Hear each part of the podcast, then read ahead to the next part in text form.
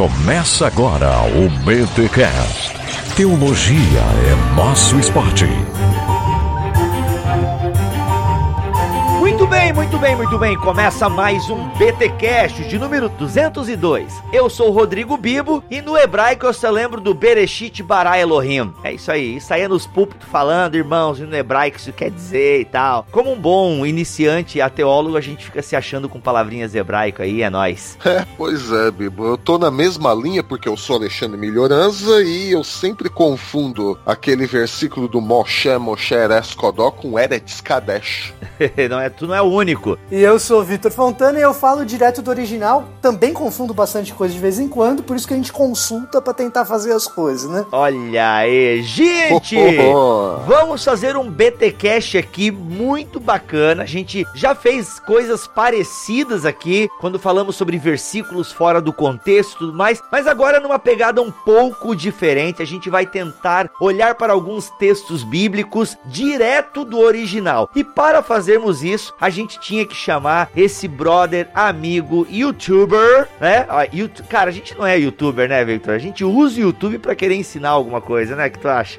eu não, eu tenho fã clube. Eu é? sou youtuber sim, eu Olha sou youtuber aí. sim. Ah, usa o Insta Stories para mostrar o que come, essas coisas todas e tal. Meu projeto de vida é ser a Kéfera do grego e do hebraico. Olha aí. Olha. Viver de AdSense e tudo mais, né? Olha aí. Gente, Victor Fontana do canal no YouTube, direto do original, e ele vai nos ajudar aqui com algumas passagens bíblicas que, olha, você já teve no enterro e o pastor lá, irmãos, porque o salmista diz que preciosa é aos olhos do Senhor a morte do seu servo. Pois é, o que, que é esse negócio aí? E nós vamos hoje então direto do original, mas antes os recados paroquiais.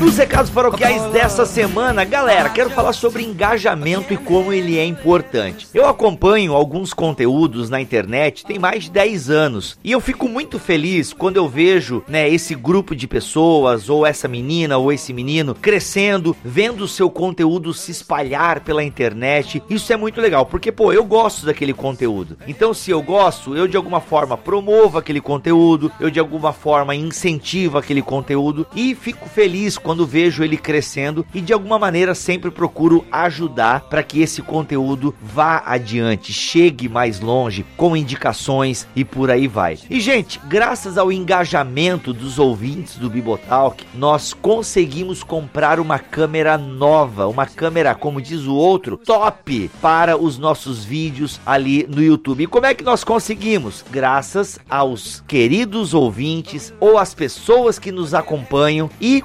compraram através do link da Amazon. Olha só, teve uma promoção fantástica aí da Bíblia de Estudo da Reforma, tava praticamente de graça no site da Amazon e nós divulgamos o nosso link. E muitas pessoas compraram pelo nosso link, gerando uma comissão muito bacana para nós do Bibotalk. Então assim, galera, muito obrigado a você que comprou livros na Amazon pelo link do Bibotalk. E faça isso sempre que puder, porque gente, eu sobrevivo de todo o dinheiro que entra dos mantenedores aqui no Bibotalk. Esse dinheiro eu tiro o meu sustento e também as despesas do site. O ideal agora é que com a Amazon a gente tenha uma grana para que as despesas do site, melhorias com equipamentos sejam feitas com essa comissão da Amazon. E olha só, já conseguimos comprar uma câmera legal com a comissão da Amazon, porque você clicou no nosso link, porque você comprou. Então essa é a ideia, que a comissão da Amazon gere para nós aí esse sossego, né? Porque com o site sem despesas, com equipamentos, atualizações, às vezes legalizar aquele software que a gente utiliza e tudo mais. E seria muito bom se a gente conseguisse com a comissão da Amazon. Então fica aí o recado. Vai comprar na Amazon, entra lá em bibotalk.com, clica no banner da Amazon e faça sua compra. Bibo, eu pago mais por isso? Clicando pelo link de vocês? De jeito nenhum. Você vai pagar o mesmo preço promocional e a gente ganha ganha uma comissão. A gente vendeu muitas Bíblias, né? Muitas Bíblias. Ou a galera entrou para comprar Bíblia, já comprou outros livrinhos e tudo mais. Então, assim, gente, vai comprar na Amazon, entra pelo banner que tem na home do site bibotalk.com, ok? E olha só, fique ligado, nos siga no Twitter,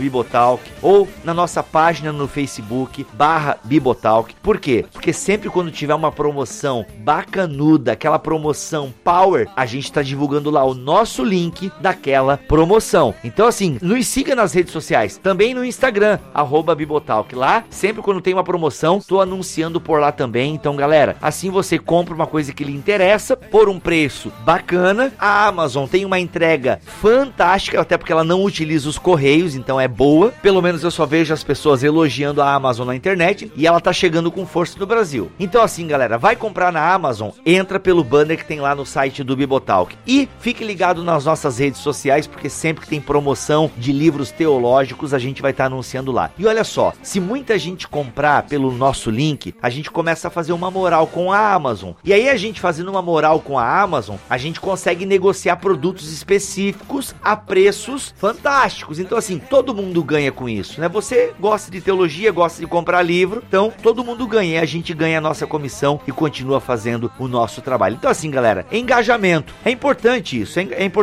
você que pode ser mantenedor, seja mantenedor do Bibotal. É você que pode comprar livros na Amazon e quer comprar, não é só porque pode. Ah, eu posso comprar, mas não quero. Então não compre. Mas você pode comprar livros e tem desejo, compre lá na Amazon pelo nosso link. Porque, galera, precisa de dinheiro. Você não dá lá oferta na sua igreja, por quê? Precisa pagar pastor, precisa pagar a luz, o ar condicionado, o, o missionário, a mulher que limpa, o homem que limpa, a empresa que limpa. Então assim, tem uma série de custos. E o Bibotal que também é um ministério para eclesiástico que precisa dessas ofertas para poder desenvolver com excelência o seu trabalho. Então tu vê, com a comissão, vou ter uma câmera melhor para fazer. Mas a tua imagem dos vídeos já era boa. Era, mas acontece que agora a bateria da minha câmera tá indo pro beleléu, fora que é uma câmera que já tem mais, será de uns 4, tem uns 4 anos, eu acho a minha câmera. Então a gente pode melhorar. E outra, agora tem duas câmeras, uma boa e uma mais ou menos. Num evento consegue gravar diferente, enfim. Galera, tudo isso para melhor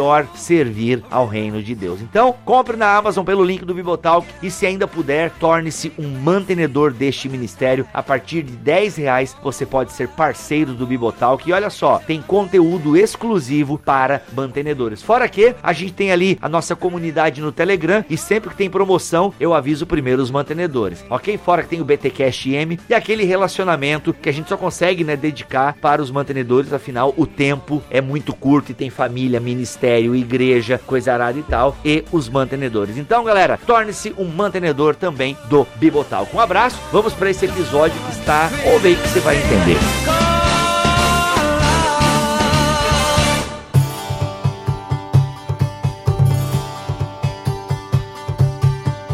Gente, uma coisa é fato, quando a gente vai pro seminário, geralmente, né, nos seminários tem aí as línguas grega e hebraica, a gente começa com hebraico. Eu, na verdade, e o Alex também, nós tivemos meio que um estupro acadêmico, porque imagina, a gente chega aquela galerinha nova no seminário, assim, todo encantado, que vai fazer seminário e tal, e o primeiro módulo do seminário é hebraico sabe? Então, assim, mano, a gente que não tava muito acostumado a, a estudar e tal, de repente, meu, vem aquela língua totalmente diferente da nossa e tal. 20 dias mergulhados no hebraico é de ficar meio louco. E aí vem o grego. E é incrível como a gente começa a ver, ao estudar esses idiomas, né? Idiomas que geraram a escrita bíblica, a, né? Os livros sagrados foram escritos em hebraico, aramaico e grego. Ou tem mais algum que eu esqueci aí? Ah, se você for contar a escrita no topo da cruz, tem um latinzinho ali, vai. Olha aí, win. Oh, Olha aí, boa. Mas nem aparece escrito na Bíblia, só João dá testemunho que estava escrito ali, Jesus Rei dos Judeus, Olha em, aí. em latim também, né? Muito bom. Então, estão é, três línguas que tem trechos, né, é, na Bíblia. E aí, quando você começa a aprender o grego, o hebraico e tal, a gente se encanta de certa forma, porque a gente começa a ver as possibilidades de tradução, né? Eu lembro que o primeiro baque que eu tive com os idiomas originais, além de não entender muita coisa, mas assim, quando professor já fez aquela mini exegezinha assim na, na sala de aula, ah, porque bendize a minha alma ao Senhor e tudo que é em mim bendiga o seu santo nome, né? Ele começou a explicar o termo nefesh, que tem mais de sete significados no seu campo semântico, e pai, pai, pai, cara, tu fica olhando, e aí tu olha pra tua tradução que só coloca a alma ali, né? Pelo menos a almeidinha antiga, daí tu fala, mano, mas não é. Porque daí quando a gente olha a alma, a gente já lê com viés grego, e aquela coisa, e, aí tu começa a separar as coisas, não, não, não. Corpo, alma,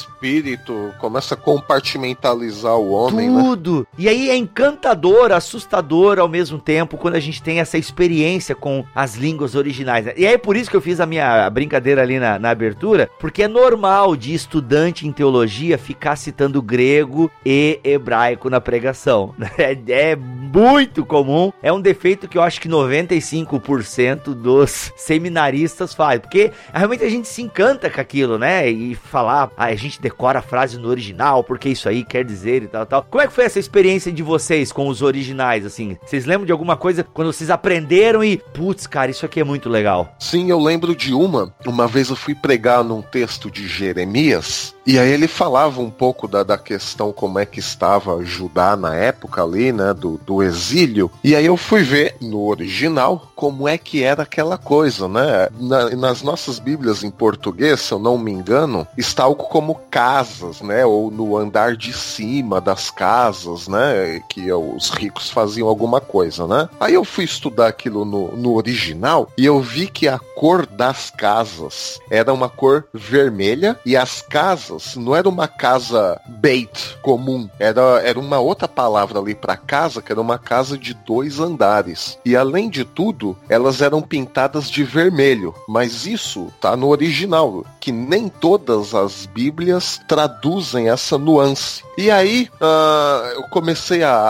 a, a fuçar um pouco mais nessa questão né, das casas que vermelho já era uma cor cara para a época e além disso, uma casa de dois andares também não era tão comum. Então, quer dizer, Jeremias estava acentuando o fato de que os ricos eram tão ricos que eles faziam questão de esfregar isso na cara dos pobres. Olha aí. Os pobres não tinham nada e eles tinham, uh, uh, não era só uma casa, era uma casa de dois andares pintada de vermelho. Quer dizer, tava esfregando mesmo mesmo na cara que Era uma eram... zona, né? Isso aqui em Joinville é zona. Então.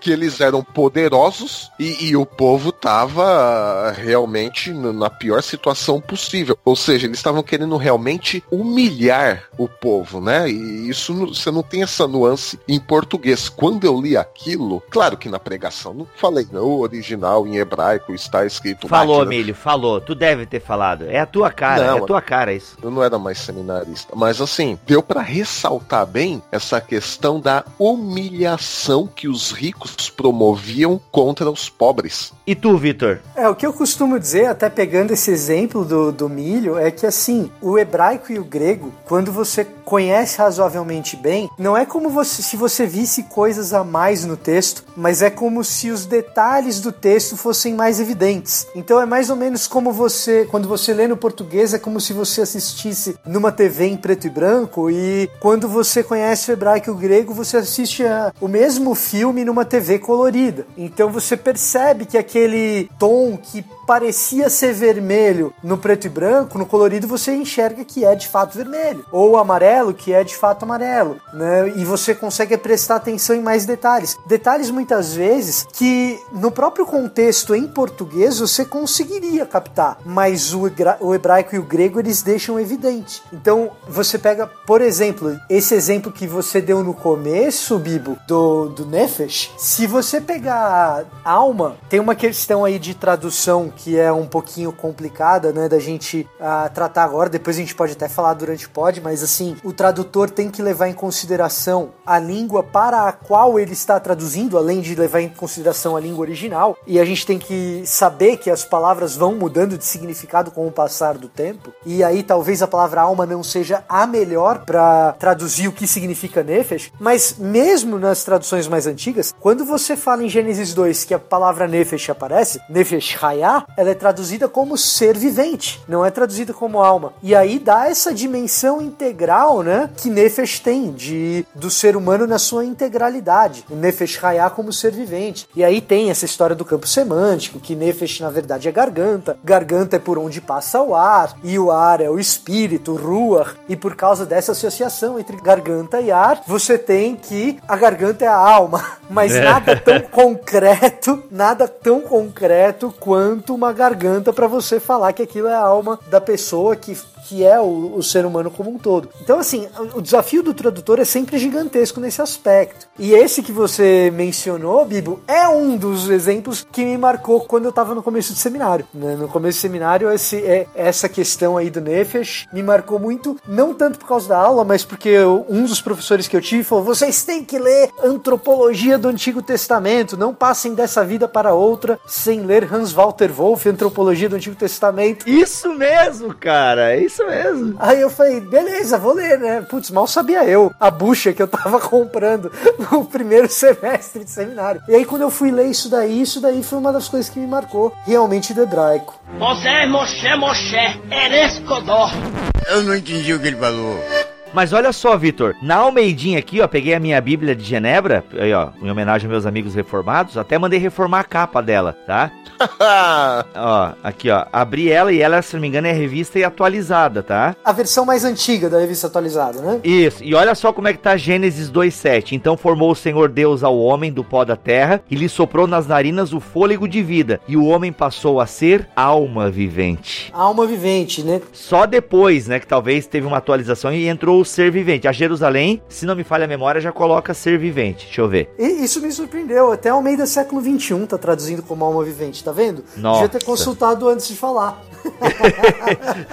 não, mas é porque realmente, né? E isso é só um exemplo que a gente tá dando aqui, galera, para vocês verem que, ah, mas a tradução tá errada. Não, não é questão de ser tradução errada. É uma opção dentro do campo semântico da palavra e que o tradutor e depois a equipe técnica que revisou não viu necessidade de mudar. Mas o texto tá, né? Porque alma vivente, não, é um ser vivente. Assim como, por exemplo, né, o Salmo, né? Bendize a minha alma ao Senhor e tudo que há em mim bendiga o seu santo nome. Tá falando de integralidade também. Né? É claro que quando a gente começa a perceber, né? Ficando aqui na palavra Nefesh. E se você quiser ler Hans Walter Wolff, a gente tem um volume ainda na loja. Passa lá comprar rapidinho, que é uma antropologia do Antigo Testamento. Excelente obra para você ter um, um, contexto geral. Então, assim, você tem que analisar o contexto e tal. Então é, é bacana nesse sentido a gente saber, né? E isso eu acho que é a beleza de nós conhecermos os originais. Ah, mas aí eu quero trazer aqui para mesa essa questão. A gente sabe que é uma coisa impossível. Eu mesmo que fiz seminário, quatro anos de teologia, estudei o original, né, o, ali as línguas, né, o hebraico, o grego. Hoje em dia eu não sei quase nada para não dizer nada. Hebraico mesmo, a minha mente jogou num departamento lá que eu, que eu perdi a senha. Botou numa gaveta com senha e eu perdi a senha. O grego, por ser um pouco mais parecido, alguma coisa a gente ainda lembra e tal. Você disse ser mais parecido a questão dos caracteres. O alfa parece um A. Não, não só a questão dos caracteres caracteres, mas é, o que, que, é parecido? Ah, não, eu digo porque a gente tem muita coisa grega, né, na, nas nossas palavras, que são a por, ah, nesse sim, sentido, sim, assim, sim, né? O espermatozoide, né? Espermas ou é, semente da vida, só para dar um exemplo aqui, né? Então, assim, tá, tá, tá, nesse tá sentido certo. e tal. E, e, até a construção frasal, pelo menos, né, é, é, um pouco parecido, ou não? Agora eu tô viajando aqui. Depende. Não, não, porque o, o português não tem as declinações que tem em grego. O latim tinha, né? Mas, bom, aí a gente precisava do Alex, que eu não sou especialista especialista em latim, mas o português já acabou com isso. Mas olha só, mas pelo menos o grego é da esquerda para a direita. já é uma boa coisa, entende? Já ajuda. Voltando no assunto do Nefesh lá. Então Yahvé Deus modelou o homem com a argila do solo, insuflou em suas narinas um hálito de vida e o homem se tornou um ser vivente. Olha aí, Jerusalém, a Jerusa dando show. Muito bem, voltando para esse assunto aí. Mas assim, gente, o fato é que a gente não pode esperar que todo mundo tenha esse conhecimento profundo e absurdo dos originais da Bíblia, né? O que, que vocês acham disso? Assim, seria o ideal, né? Se todo todo mundo se debruçasse sobre as gramáticas e tal, ou não. Como é que vocês enxergam isso e o papel das nossas traduções para a vida da igreja? Assim, a primeira coisa que eu falo sempre, falo em sala de aula, falo em escola dominical, procuro tentar trazer isso nos poucos minutos que a gente tem no YouTube, é o seguinte, a gente tem que se adaptar à realidade do país que a gente vive, contexto no qual nós fomos inseridos como missionários. E nós fomos inseridos num contexto em que as pessoas já têm dificuldade suficiente com a língua portuguesa. É lamentável? É lamentável. O que a gente pode fazer a respeito? A gente pode ensinar português a elas? Talvez. Mas exigir conhecimento catedrático de grego e de hebraico das pessoas, eu acho uma expectativa irreal. E de certa forma, você começa a ficar refém dos gurus da vida. E aquela história que a gente mantém cara, preciosa pra gente, do livre acesso à escritura que veio com a tradição protestante, você simplesmente elimina. Quando você transforma o direito à interpretação a um direito exclusivo do especialista, percebe? A gente tem que escutar, saber escutar o especialista, mas a gente tem que deixar claro sempre que, primeiro, esses especialistas, se eles são bons mesmo, eles são capazes de, de produzir boas traduções. E a gente tem boas traduções no português. Então, se a gente usar umas duas ou três, a gente vai conseguir, comparando o português, saber a boa coisa. E, além de tudo, a gente tem que saber definir o que, que é informação autoritativa que no português a pessoa é capaz de descobrir. O nosso problema de déficit de conhecimento bíblico nas igrejas brasileiras, Bibo, na minha concepção, não é um déficit de conhecimento da língua original, é um déficit de conhecimento da narrativa bíblica que se obtém com a leitura do português. Entendi. Faz sentido, cara. Você é Moshe Moshe, Erescodor. Eu não entendi o que ele falou. Vou meio na linha do, do Vitor também, exceto que aí eu colocaria também a questão do papel do tom de mestre na igreja, né? E assim, é bom que toda a igreja, né, tem aqueles cinco ministérios lá de, de Efésios, né? E o mestre é um deles, né? Então, justamente não para ser o, o guru, que eu também sou contra esse negócio, né, de o guru teológico, mas se Paulo coloca lá que tem um, um dom que é o de mestre na igreja, que foi Deus quem deu, é porque o Senhor mesmo viu que haveria necessidade. E mestre é o cara que curte se aprofundar, ensinar, e o ensino passa por isso também. Então, o cara que curte ensinar a Bíblia, ou pelo menos a grande maioria, eu acho, né, vai querer se aprofundar tanto ao ponto de querer ver o que tem no original. E aqui eu não estou dizendo assim, em termos, ah, estudei cinco anos de teologia, sou um teólogo. Não, não. O simples fato de querer mesmo se aprofundar, né? Na comunidade onde eu pastoreio aqui em Montpellier, tem uma senhora de 81 anos, ela não é teóloga nem nada, mas ela tem uma paixão tão grande por estudar a Bíblia, tem uma paixão tão grande por conhecer a Bíblia, que ela procurou aulas de hebraico no YouTube. Nós temos né, um professor francês aqui que ele gravou todas as aulas dele de hebraico. Ela começou a seguir essas aulas. Ela comprou um livro de hebraico. Caraca, mano. Ela não é teóloga nem nada. Olha só. E começou 81 anos começou a, a, estudar hebraico. Ah, ela não tinha noção nenhuma, mas por meio dessas aulas no YouTube, o professor é bem didático, deu a ela uh, ferramentas. Ela comprou depois um método de hebraico, o mesmo que eu uso, inclusive, para estudar hebraico, né? E começou a se aprofundar nisso. Caraca, que bonito, velho. Eu achei sensacional. E aí hoje ela vem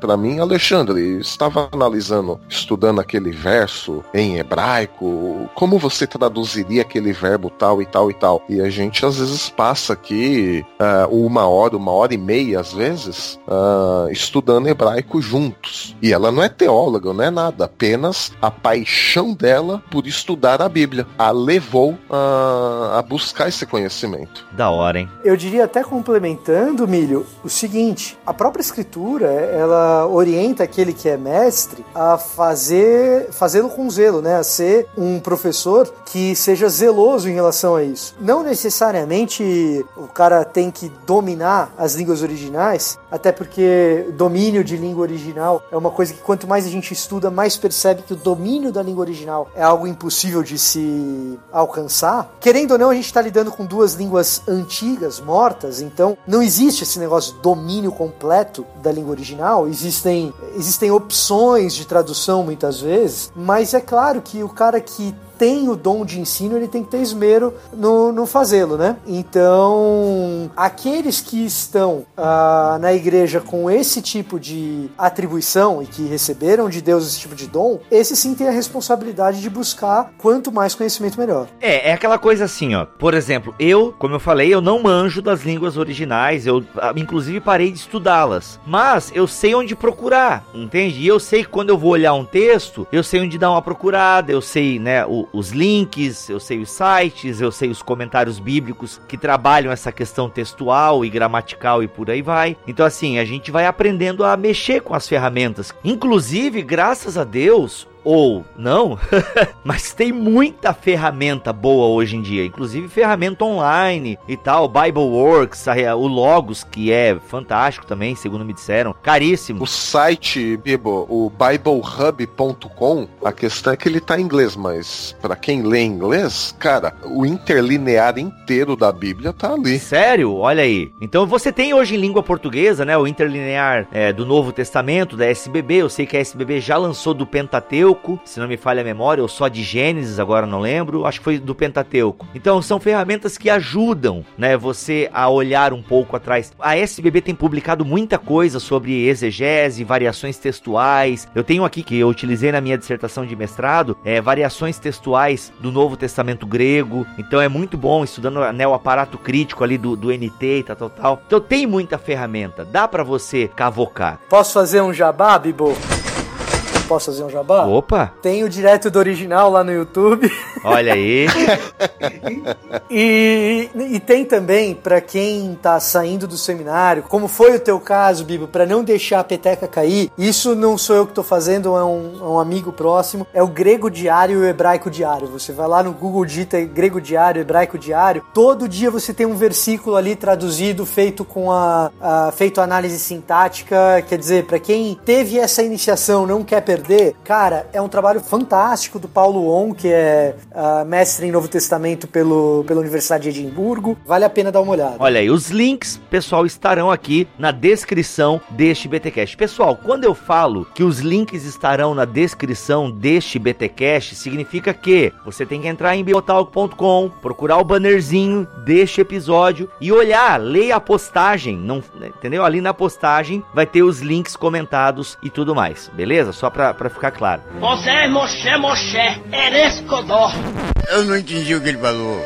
Vamos analisar, galera, algumas passagens pra gente ver a utilização, né, do original, como ir direto ao original nos ajuda a compreender o texto. E eu pedi pro Vitor alguns textos aqui e a gente vai começar com Gênesis. Vamos começar com a ordem canônica aqui. E o primeiro texto que a gente vai dar uma olhada é Gênesis no capítulo 11, versículo 5. Eu já tô com a minha Jerusa aberta aqui, eu vou ler. Apesar do Milho ser o leitor oficial, mas como o Milho vai falar bastante, eu vou poupá-lo.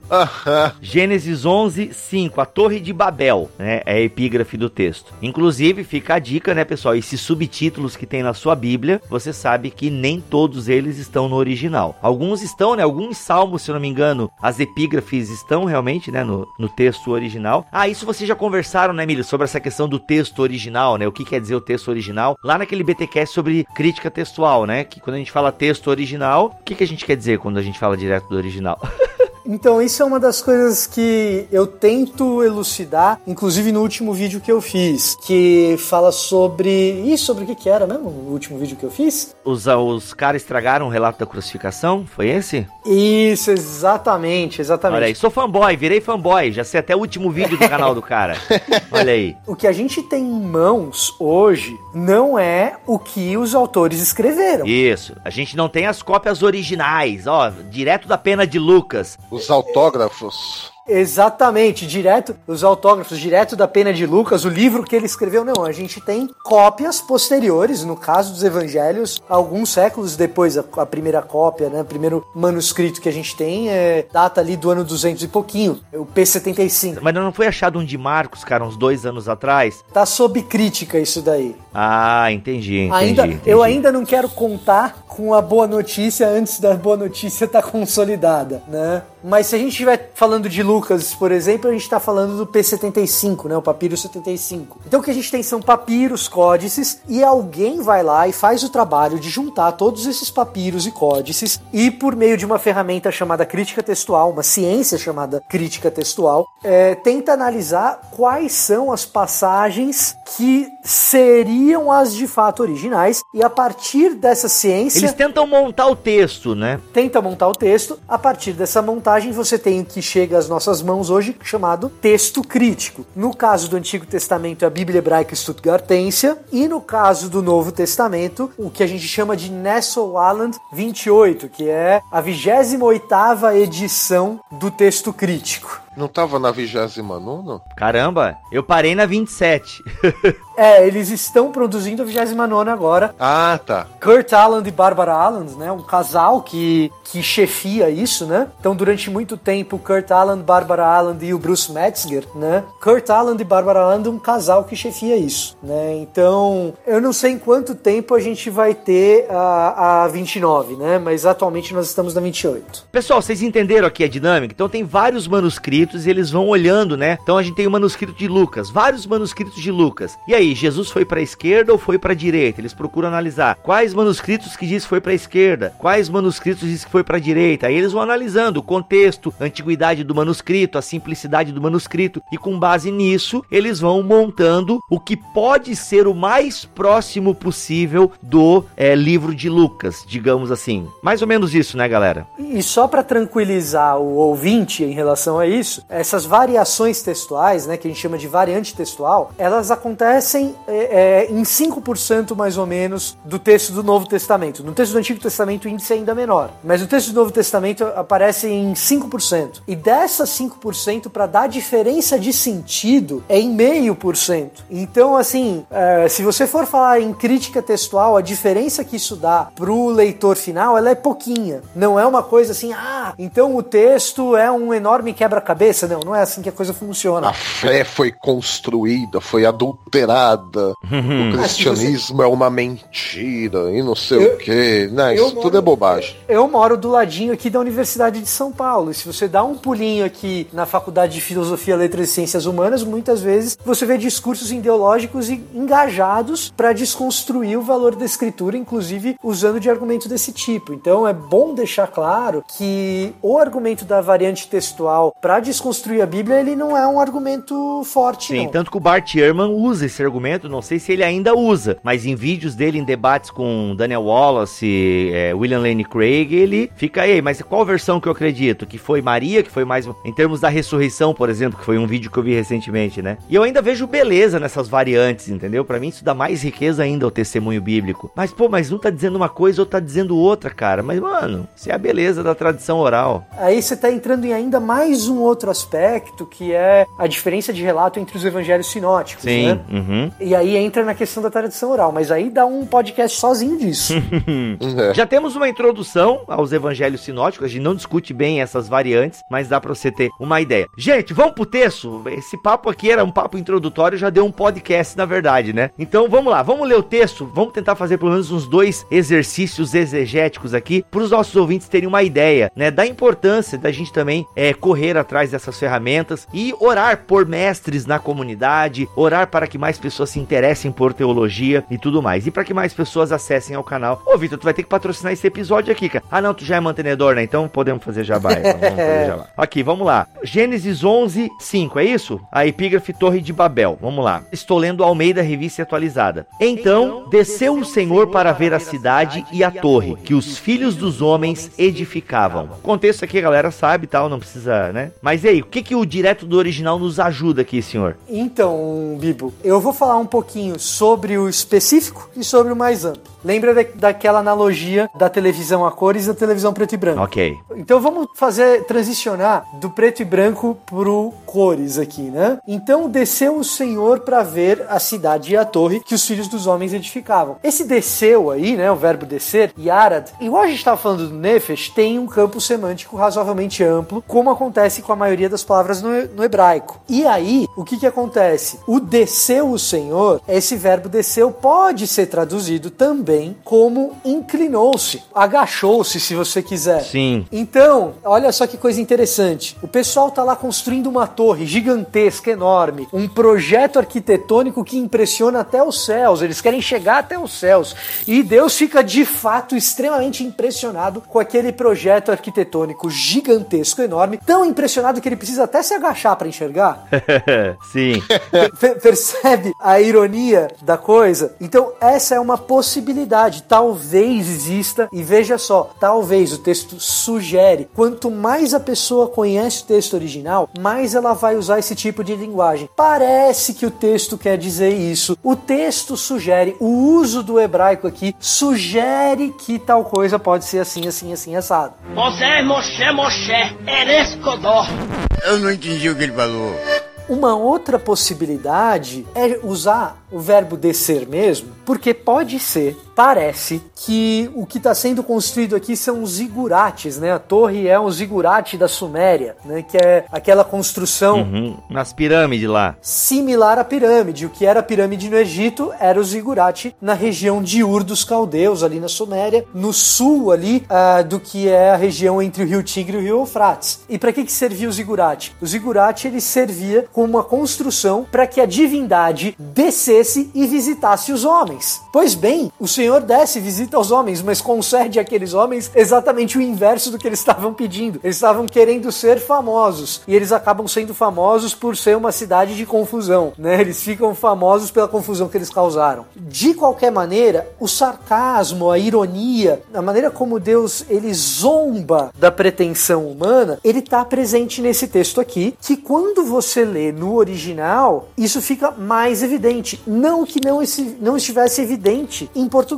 O texto em português, quando você lê ele inteiro, ele dá essa tônica de que Deus ele é superior à tentativa de superioridade humana. Isso está presente no texto em português, quando você lê pela primeira vez, isso fica claro. Mas quando você lê no hebraico, essas coisas elas ficam mais evidenciadas. Então é a diferença do preto e branco pro colorido. Agora, a grande questão que a gente se perde com essa história do original é que quando a gente pergunta, e eu não sei se a experiência de vocês é a mesma, vocês me corrijam se isso for apenas uma experiência paulistana, mas quando eu pergunto para os meus alunos, seja em escola dominical, seja em curso de interpretação bíblica, quando eu chego e falo assim, tá bom, gente, mas qual o papel da história da Torre de Babel na narrativa da salvação ou na narrativa da redenção? Todo mundo conhece a história da Torre de Babel, mas ninguém sabe, ninguém ou pouquíssimas pessoas entendem que Babel desempenha um papel central na história da redenção Uou. mais do que em outras histórias que são periféricas no Antigo Testamento. A história de Sansão é periférica.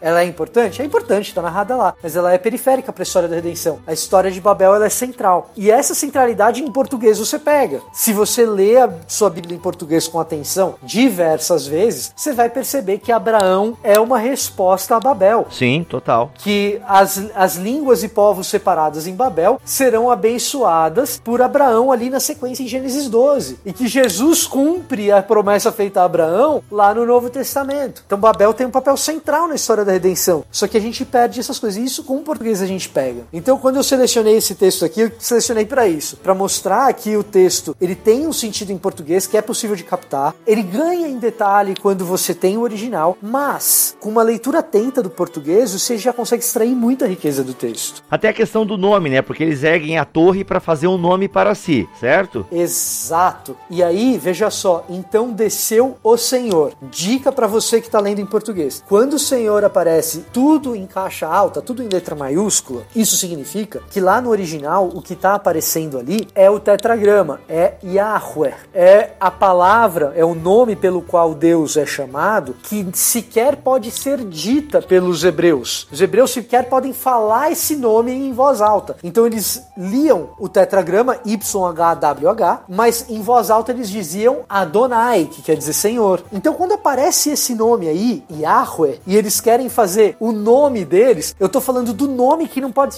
sequer ser pronunciado contra o nome daqueles que querem fazer o próprio nome. É evidente que eles estão se colocando em oposição a Deus e por isso a punição. E aí a gente vai para a história de Abraão e Deus fala para Abraão: engrandecerei o teu nome. Farei o teu nome famoso, exatamente. Então, o, o nome que era para ser famoso, que era de Babel, fica famoso por causa da galhofa, da confusão. E o nome que é feito famoso, Deus gratuitamente, por sua graça, é, escolhe ou elege Abraão para que tenha o nome dele famoso. De um homem que não procurava ter o nome famoso, né? Exatamente. Então quer dizer, a, a gente vê até a, a ironia, né, do Esse- texto bíblico, né? Mesmo texto, porque ele- o, algumas uma outra variação de campo semântico aí no, no verbo que foi traduzido como descer pode ser também é, ser traduzido como pôr abaixo, né? Sim. Então o Senhor frustrou os planos dos homens de ter o seu nome famoso pelos seus próprios méritos, né? Exatamente, exatamente. Então eu quis trazer essa passagem justamente por isso. É uma passagem que tem riqueza do original hebraico profunda. É um poema. Esse é outro detalhe, né? Gênesis 11 é um poema. Então a riqueza no hebraico é enorme. Mas ao mesmo tempo a gente ter o português é, bem lido faz com que a gente perceba uma série de ah, riquezas também presentes no texto que você não precisa necessariamente do hebraico para alcançar.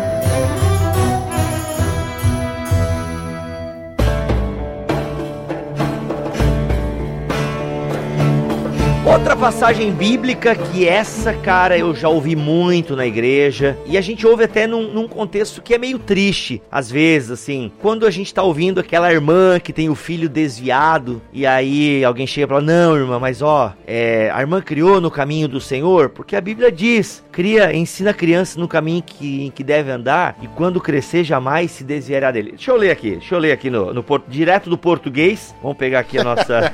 Vamos pegar, mas é isso, né? Acho que é tão citado esse texto que eu acho que eu citei certo de cor aqui, né? E esse texto, o Provérbios 22:6 é muito, aliás, vários textos em Provérbios são usados, né, como mandamentos. A gente vê muitas doutrinas sendo criadas às vezes em alguns é, é, em cima de Provérbios. Até a ideia do buscar Deus de madrugada, gente. Vocês já passaram por essa? Não, porque quem busca Deus de madrugada tá lá, tem que buscar de madrugada. E se eu não me engano, no original nem tem nada a ver com madrugada. Até era um texto que a gente podia botar na lista aí numa próxima. Mas deixa pra próxima, né? Já que nós não nos preparamos para isso. Mas é o 22, 6. Diz assim: Ensina a criança no caminho em que deve andar, e ainda quando for velho, não se desviará dele. Eu lembro que na minha primeira leitura bíblica, quando eu li Provérbios 22:6, eu fiz um paralelo com 22:15. A estultícia está ligada ao coração da criança, mas a vara da disciplina a afastará dela. Eu já fiz o link aqui. Mas esse texto é muito utilizado, né, gente? Não, ó, pessoal, o segredo é ensinar a criança no caminho, porque a criança aprendeu o caminho, ela jamais vai se desviar dele. Então, parece que se cria uma condicional aí, né? Você criou o filho certinho, tá tudo certo, mano. Não vai dar errado. Tem dois problemas, um é hermenêutico, outro é exegético. Meu senhor. Vamos por partes, vai. O problema hermenêutico é assim, como você deve interpretar um provérbio? Será que o provérbio é uma promessa? Exatamente. Ou, ou, ou o provérbio ele é uma instrução de sabedoria? É uma máxima de vida, né? Exatamente, é sábio fazer dessa forma. Por quê? Por causa disso, disso, daquilo outro. Então, esse é o primeiro ponto. Agora, digamos que a gente ainda tomasse o provérbio como se fosse uma promessa, que a gente desconhecesse essa nuance hermenêutica de que o provérbio é uma máxima de sabedoria. Esse texto, bom, ele faz menção a outro texto bíblico, ele faz alusão a outro texto bíblico. Então, quando a gente está lendo um texto, ele pode fazer referência a outros textos bíblicos de três formas. Ele pode citar outro texto bíblico, ele pode fazer alusão a outro texto bíblico, ou ele pode ser um eco de outro texto bíblico e existe uma graduação de força aí. O eco ele é fraquinho, a alusão é quase como se fosse uma paráfrase e a citação é quando um texto bíblico cita literalmente outro texto. É uma cópia dentro, né? É uma cópia dentro, exatamente. Nesse caso a gente tem uma alusão. Ensina a criança no caminho que deve andar. Provérbios 22:6 está fazendo uma alusão a provavelmente o texto litúrgico mais importante do Antigo Testamento, que é o Shema Israel. O que, que é isso? Deuteronômio capítulo 6, né? Deuteronômio capítulo 6, de 4 a 9, diz assim: Escuta, ó Israel, os mandamentos e obedeça. A ideia é que você escute e obedeça. Pregue os mandamentos no batente da porta, amarra no braço, prega na testa, para você decorar e não esquecer. E ensina os seus filhos na hora que você se levantar e andando pelo caminho, né? Então, quando você vê um texto que fala sobre ensinar o filho andando pelo caminho, a alusão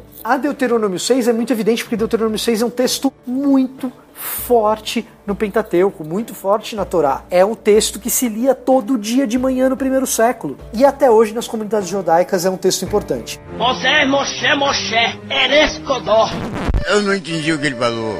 A ideia aqui, me desculpem as pessoas que podem me, me rotular de sexista, mas a gente tem que lembrar que.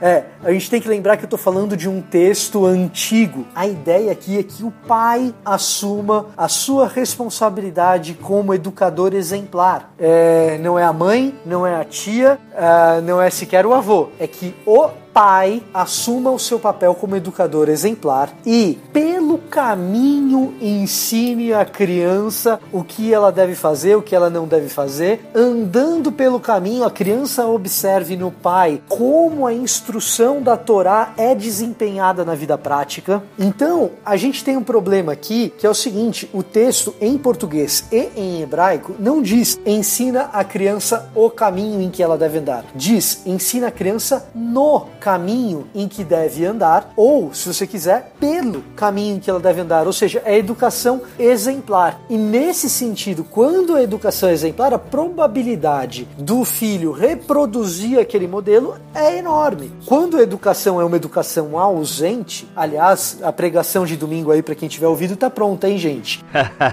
Olha aí. O mito de, ah, eu não tenho tempo com meu filho, mas o tempo que eu tenho eu invisto em qualidade de tempo. Isso é um mito. Isso não existe não é bíblico. Biblicamente você precisa investir tempo em quantidade e qualidade, as duas coisas. Você precisa andar pelo caminho com o seu filho. Aí sim, quando ele for velho, provavelmente ele não vai se desviar. É até interessante, né? Que se a gente for tentar fazer uma tradução literal ou palavra a palavra, né, até usando o campo semântico de, do verbo aqui, daria pra gente até fazer algo parecido com isso, né? Treine a criança durante durante o caminho. E quando ela for velha, quando ela envelhecer, ela não vai sair dele, né? Então tem uma, uma questão aqui de treinar durante o caminho, né? Exatamente. E a palavra caminho aí, que é deret, é bom lembrar que é caminho no sentido de estrada. Não é um caminho metafísico. De novo aquela história da mentalidade grega, Bibo e Milho, que assim, a gente, ah, o caminho,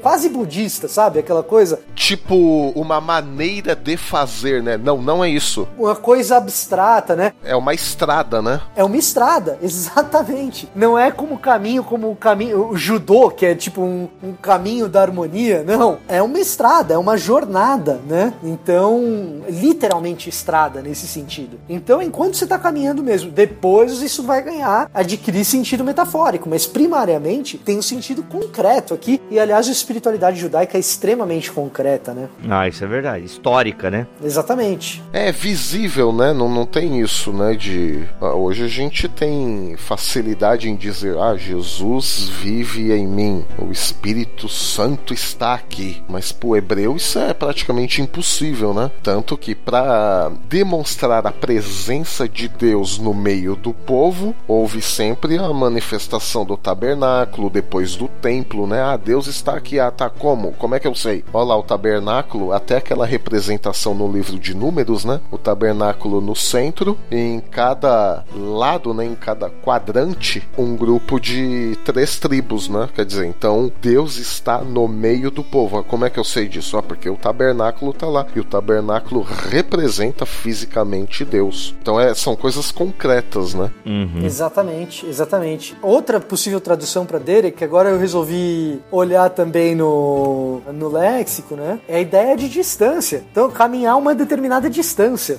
A distância percorrida, né? É muito concreto. É exatamente essa ideia de percorrer uma determinada distância enquanto você instrui. Instruir durante o caminho, como você traduziu, Milho. Ah, então. E aí a ideia, assim, dessa distância percorrida numa estrada nos faz menção do tempo gasto, do tempo vivido, né? E a fé de Israel é uma fé concreta vivida no tempo. Né? Então Deus se manifestou no tempo e a gente vê isso claramente nessa fé cotidiana, né? Porque o livro de Provérbios é isso, né? São as regras da aliança uh, vividas concretamente no dia a dia, né? Do povo de Israel. Exatamente. Oh, sensacional. Você é Moshe Moshe, Erescodor. Eu não entendi o que ele falou. E, gente, mais uma análise aqui direto do original pra gente entender. Gente, tem muitos, né? Na verdade, eu acho que em todos os capítulos da Bíblia tem algum texto que poderia ser melhor, é, ser enxergado de maneira colorida, pra gente ficar dentro da analogia aqui, a, né? Se a gente faz essa análise direto do original. E aí, até, gente, abrindo um parênteses aqui, as Bíblias de estudo geralmente prestam até um serviço bacana. É claro que o que eu tô falando aqui agora vai contra todas as orientações de professores professores de exegese e hermenêutica. Eles mandam a gente jogar as nossas Bíblias de estudo fora, fique com a Bíblia seca, lisa, pelada, só o texto bíblico, né? Mas, para alguém assim que quer aprender um pouco mais, quer ir um pouco mais fundo na leitura bíblica, começar com uma Bíblia de estudo ajuda. O que, que vocês pensam sobre isso? Eu acho que qualquer ferramenta que ajude na compreensão do texto é bem-vinda, exceto que, com essa variedade imensurável de Bíblias de estudo, estudo. Claro que esses estudos uh, eles vêm já com toda a interpretação do grupo que produziu, né? Então a Bíblia de estudo Schofield. Ah, então assim, quem for amilenista vai pegar uma Bíblia de estudo de Schofield, vai cair duro no chão, né? Porque assim como você pega uma Genebra, ela já vai ter uma lente confessional para muitos versículos e tal, justamente. É, mas a gente tem boas Bíblias de estudo aí, né? Tem a Genebra, tem a Shed, tem a NVI, que é o meu, meu sonho. Olha, pessoal, dia 30 de novembro faço aniversário. Eu não tenho uma NVI de estudos, gostaria de ter. É, ou pode me dar o um comentário bíblico NVI também, do FF Bruce, lá, aquele calhamaço, também tá valendo. que mais é? Eu, eu conheço mais as antigas, as no... é que tem tanto hoje em dia que eu não conheço, mas dessas antigas aí eu curto essas que eu citei, assim, acho que todas têm uma colaboração bacana. Eu acho que vale a pena ficar com aquelas que são menos enviesadas teologicamente. Toda Bíblia de estudo vai ter algum tipo de viés teológico, mas se você falar, por exemplo, da Shed e da NVI que você citou, elas tendem a ser menos apologéticas das suas próprias teologias do que uma Genebra é para teologia reformada e do que uma Scofield é para o dispensacionalismo, percebe? Então, uh, se você tem condição de pesquisar de onde vem aquela Bíblia de estudo que está sendo, que está chegando na sua mão, como o Milho sugeriu, eu acho que é melhor. Uma outra coisa que você pode fazer é buscar os comentários bíblicos. Para quem assiste o, o BTcast no YouTube, né, o BT Vlog, você pode olhar ali atrás do Bibo, tem na estante um monte de livrinhos azuis com um peixe amarelo. Aquilo lá é o comentário bíblico Esperança. O comentário bíblico Esperança, por exemplo, é um comentário que ele não é tão carregado com a teologia dos autores. Ele procura expor mais o que o autor bíblico quis dizer no contexto em que ele estava. Eu gosto do comentário da Vida Nova também, né? Aquele calhamaço vermelho e o, e o azul, né? É, o vermelho do Antigo Testamento, azul do Novo Testamento. É introdução e comentário. Eu também. Inclusive o de Atos do Howard Marshall é fantástico. Até porque o Howard Marshall tá ligado, né? Uma revolução hermenêutica na década de 70 e tal. Então, acho que é. E esse comentário dele de Atos é fantástico em relação a isso. Mas assim, a gente tá falando isso, pessoal, para vocês verem que tem ferramentas ferramentas, né? Até por falar em viés confessional, tem um que eu gosto muito que é do Simon Kistmaker, que é aquela coleção da editora Cultura Cristã, que é são catatais de, de, dos comentários e tal. E tem uma coisa que eu gosto nele, ele é encharcado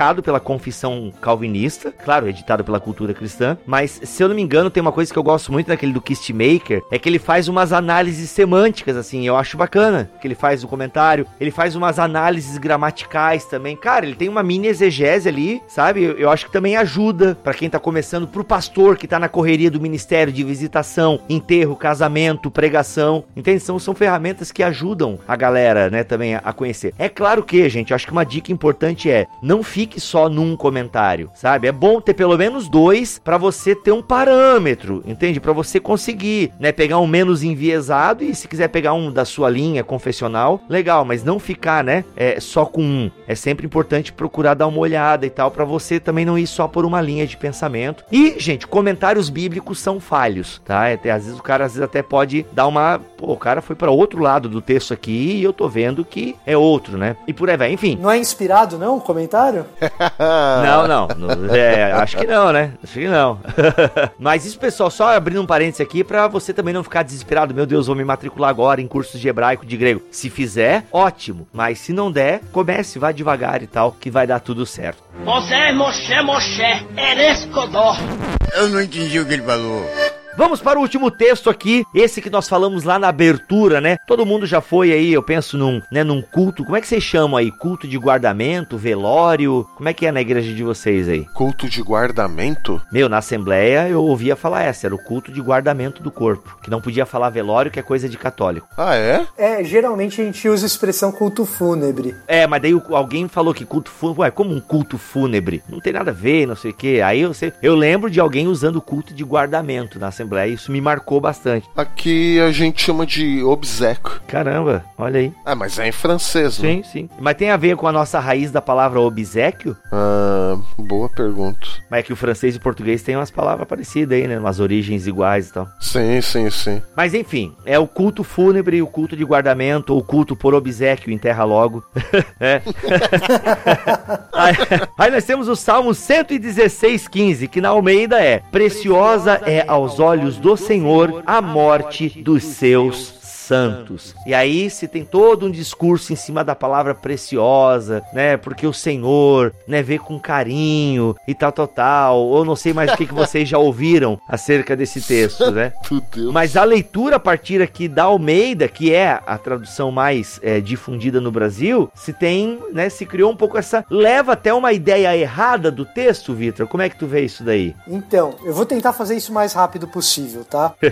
Mas essa é essa é uma questão que é a questão clássica de tradução é você fazer a escolha entre equivalência formal e equivalência funcional. Então, o que, que é equivalência formal? É você pegar o texto original e ver a forma que o texto original está escrito e pegar o equivalente no texto para o qual você traduz. Então, você pega as formas de cada palavra e traduz exatamente como elas estão no português. E nem sempre isso faz com que você obtenha um resultado mais fiel. Esse é um dos casos, tá? Se você pegar a revista atualizada, ela está fazendo equivalência formal no estrito senso. Literalmente é isso que a revista atualizada escreveu. Preciosa é aos olhos do Senhor a morte de seus santos, ou talvez a morte dos seus fiéis, né? Bom, vamos fazer a leitura de um texto que faz equivalência funcional, ou seja, procura fazer a equivalência não da forma no original, mas da função que as palavras exercem no original. Aliás, se você tá, para quem está habituado com o mundo da tradução aqui no Brasil, é bastante comum chamar equivalência funcional de equivalência dinâmica. Isso, a gente chamou assim no, no BTQ sobre tradução bíblica. Por que, que eu estou chamando de equivalência funcional? Primeiro, porque ah, na pesquisa de tradução bíblica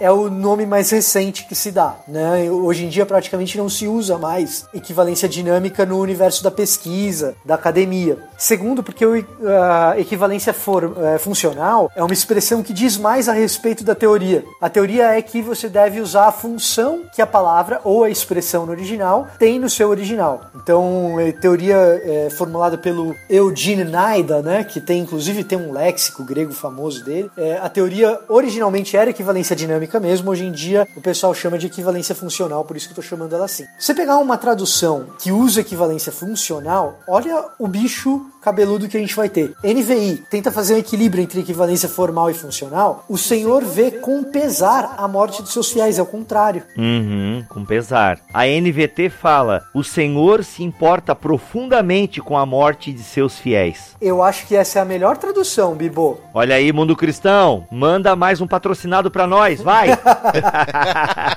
A Almeida século XXI, olha como é que, ele tra- que ela traduz esse bicho aqui, ó. A vida dos seus seguidores é preciosa aos olhos do Senhor. Santo Deus. Caraca, maluco! Ela inverte.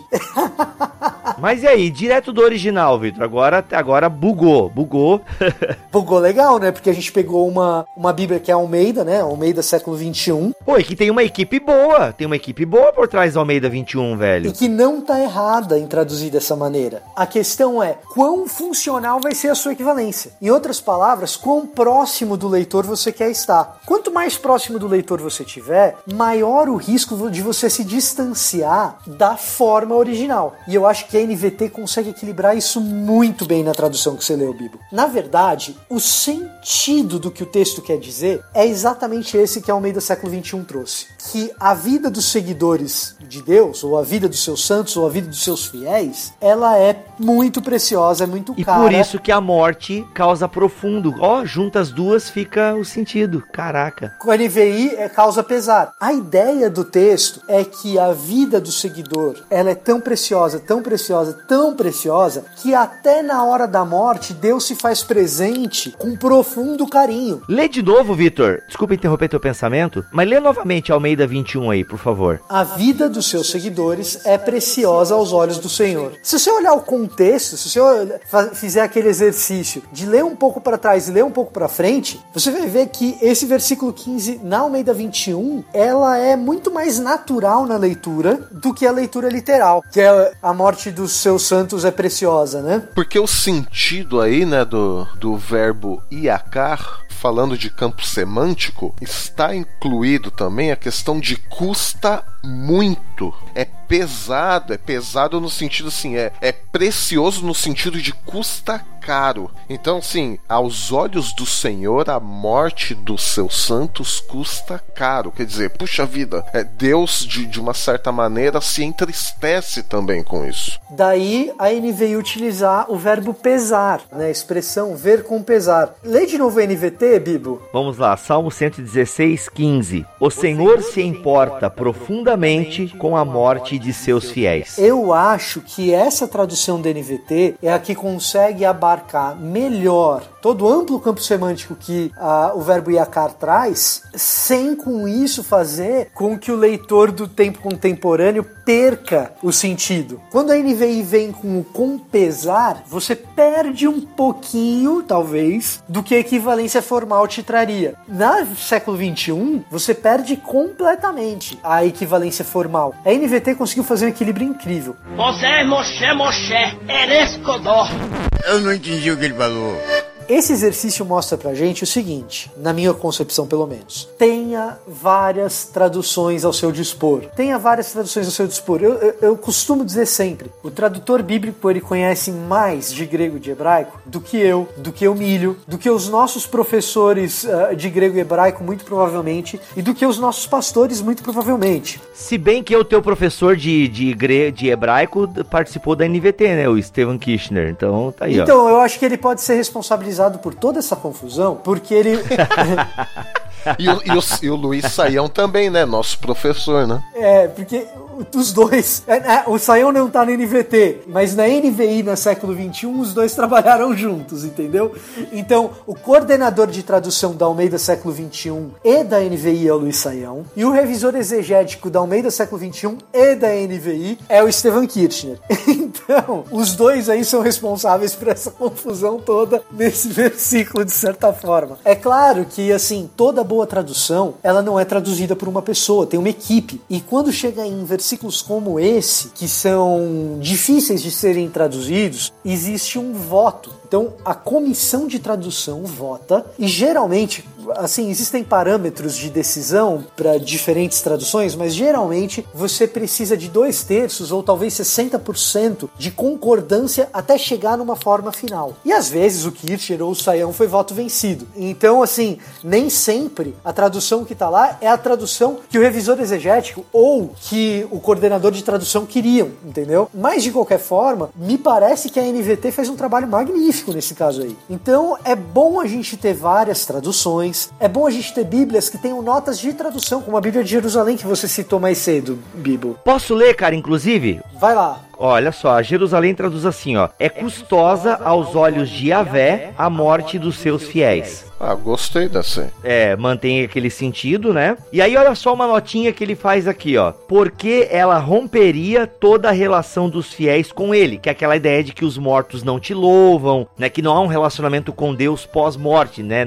Em boa parte da mentalidade hebraica, até onde eu me lembro, correto? Confere. Aí olha só que ele diz o seguinte: as versões interpretam esse texto segundo o dogma da ressurreição. É preciosa aos olhos de Yahvé a morte dos seus fiéis. Cara, faz sentido, né? Se você tem essa lente em vista a ressurreição, mas não é o que o texto quer dizer ali, né? Na verdade, assim, né? Então, mas com os olhos da ressurreição é preciosa, né? Porque é a ressurreição que vai nos aproximar de Deus, né? Onde Deus será tudo em todos e por aí vai. Até o, o final do, do versículo, né? A morte dos seus santos, dos seus seguidores, dos seus fiéis. Eu tava dando uma olhada aqui no, no léxico. Ele tem a mesma raiz da palavra resed, que é misericórdia, graça, né? Reset. Isso, de, de Deus, né? Cumprimento amoroso da aliança, se você quiser. Exatamente. Então, assim, são pessoas que eh, receberam, que experimentaram, que viveram essa graça e essa misericórdia de Deus, né? E aí, por isso que Deus também vê com pesar, que custa muito, né? E aí tem tudo a ver com isso que você acabou de ler aí, Biba, esse, ah, esse rompimento, né? Do relacionamento entre aquele que experimentou a graça de Yahvé com Deus, ele mesmo, né? Na verdade, não, mas tem uma coisa interessante aqui: que quando você fala em cumprimento fiel da aliança, ou cumprimento misericordioso da aliança por parte de Deus, o reset de Deus, né? Esse salmo é sobre isso. Olha o versículo 12: Como posso retribuir ao Senhor toda bondade para comigo? Olha o que diz o versículo 13: Erguerei o cálice da salvação e invocarei o nome do Senhor. Cumprirei para com o Senhor os meus votos na presença de todo o seu povo. O que, que o salmista está dizendo aqui? Que ele não dá conta de cumprir a parte dele na aliança, embora Deus já tenha de antemão cumprido amorosamente, misericordiosamente a sua parte no pacto. Quando Deus encontra esses que estão dentro do pacto e por cumprimento do pacto se alegra neles, quão custosa é a morte desses fiéis. Que, se a gente pensar na cosmologia do Antigo Testamento, no Sheol, o Sheol é um rompimento desse relacionamento.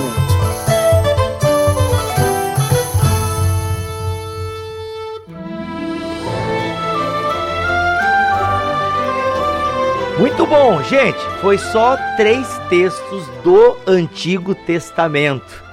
Foram só três textos, tem muitas outras passagens do Novo Testamento e é óbvio que, se Deus permitir, nós estaremos aqui fazendo a continuação deste BTcast direto do original com Victor Fontana. Olha aí, se ele topar, é claro. Então, assim, gente, é, é um universo a ser explorado. É praticamente uma outra série do BTcast, né? Olha, Milho, lembra que a gente queria fazer uma série? Meu, a gente tem tanta ideia, né? A gente não tem tempo para fazer tudo que a gente quer, mas a gente quer fazer uma série, lembra de sermões sermões e pregações, assim, tipo, pegar um texto e tal. Então, dá pra gente enfiar a série direto do original, de certa forma, junto com essa série, né? Por que não? Lembrando, quem é mantenedor já recebeu dois BTcasts nessa pegada, onde eu gravei com o Milho, né? Pregações que o Milho fez lá na França e a gente fez uma pregação conjunta aqui. O Milho falando e eu enchendo de groselha atrás e tal. Então, assim, foi bem legal e a gente pode trazer isso pro grande público também. Acho que, que vai, ser, vai ser massa, vai ser muito legal. Mas é isso aí, gente. Vamos ficando por aqui. Eu sou o Rodrigo Rodrigo Bibo e cada vez mais necessitado de conhecer os pormenores das sagradas letras, das escrituras sagradas. É muita riqueza, mano, é muita riqueza pra pouca vida. E eu sou o Vitor Fontana, tenho o meu canal no YouTube, você pode digitar lá Victor Fontana que você me encontra, você pode digitar direto do original que você me encontra também. Ali você vai encontrar grego e hebraico, claro, muito mais curto porque é YouTube, YouTube é pequenininho. Aqui a gente vê com muito mais profundidade. da hora, que legal, cara. Pô, Vitor, quero também aproveitar o embalo, já te agradecer por ter aceito o convite, ter gravado esse BTcast com a gente, e foi muito legal, bem instrutivo mesmo, cara. Valeu. Eu que agradeço o convite. É nós. E eu sou Alexandre Melhorança e Ebar Yavé Veiershmer, ou que o Senhor te abençoe e te guarde. Olha aí, direto do original. e aí é amém mesmo, né? Amém. Nesse caso, amém. Amém. Amém.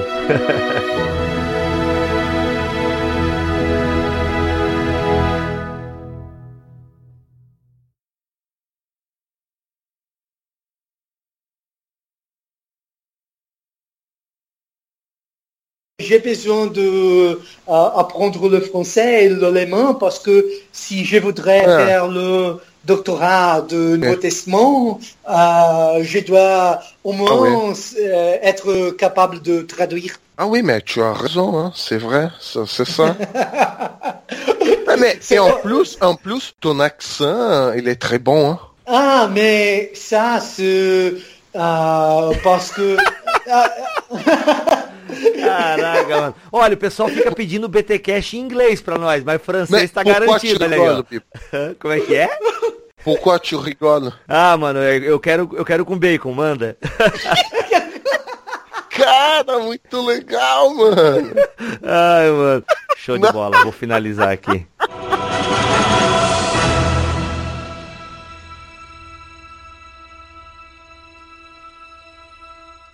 Este podcast foi editado por Mac Bibotalk Produções.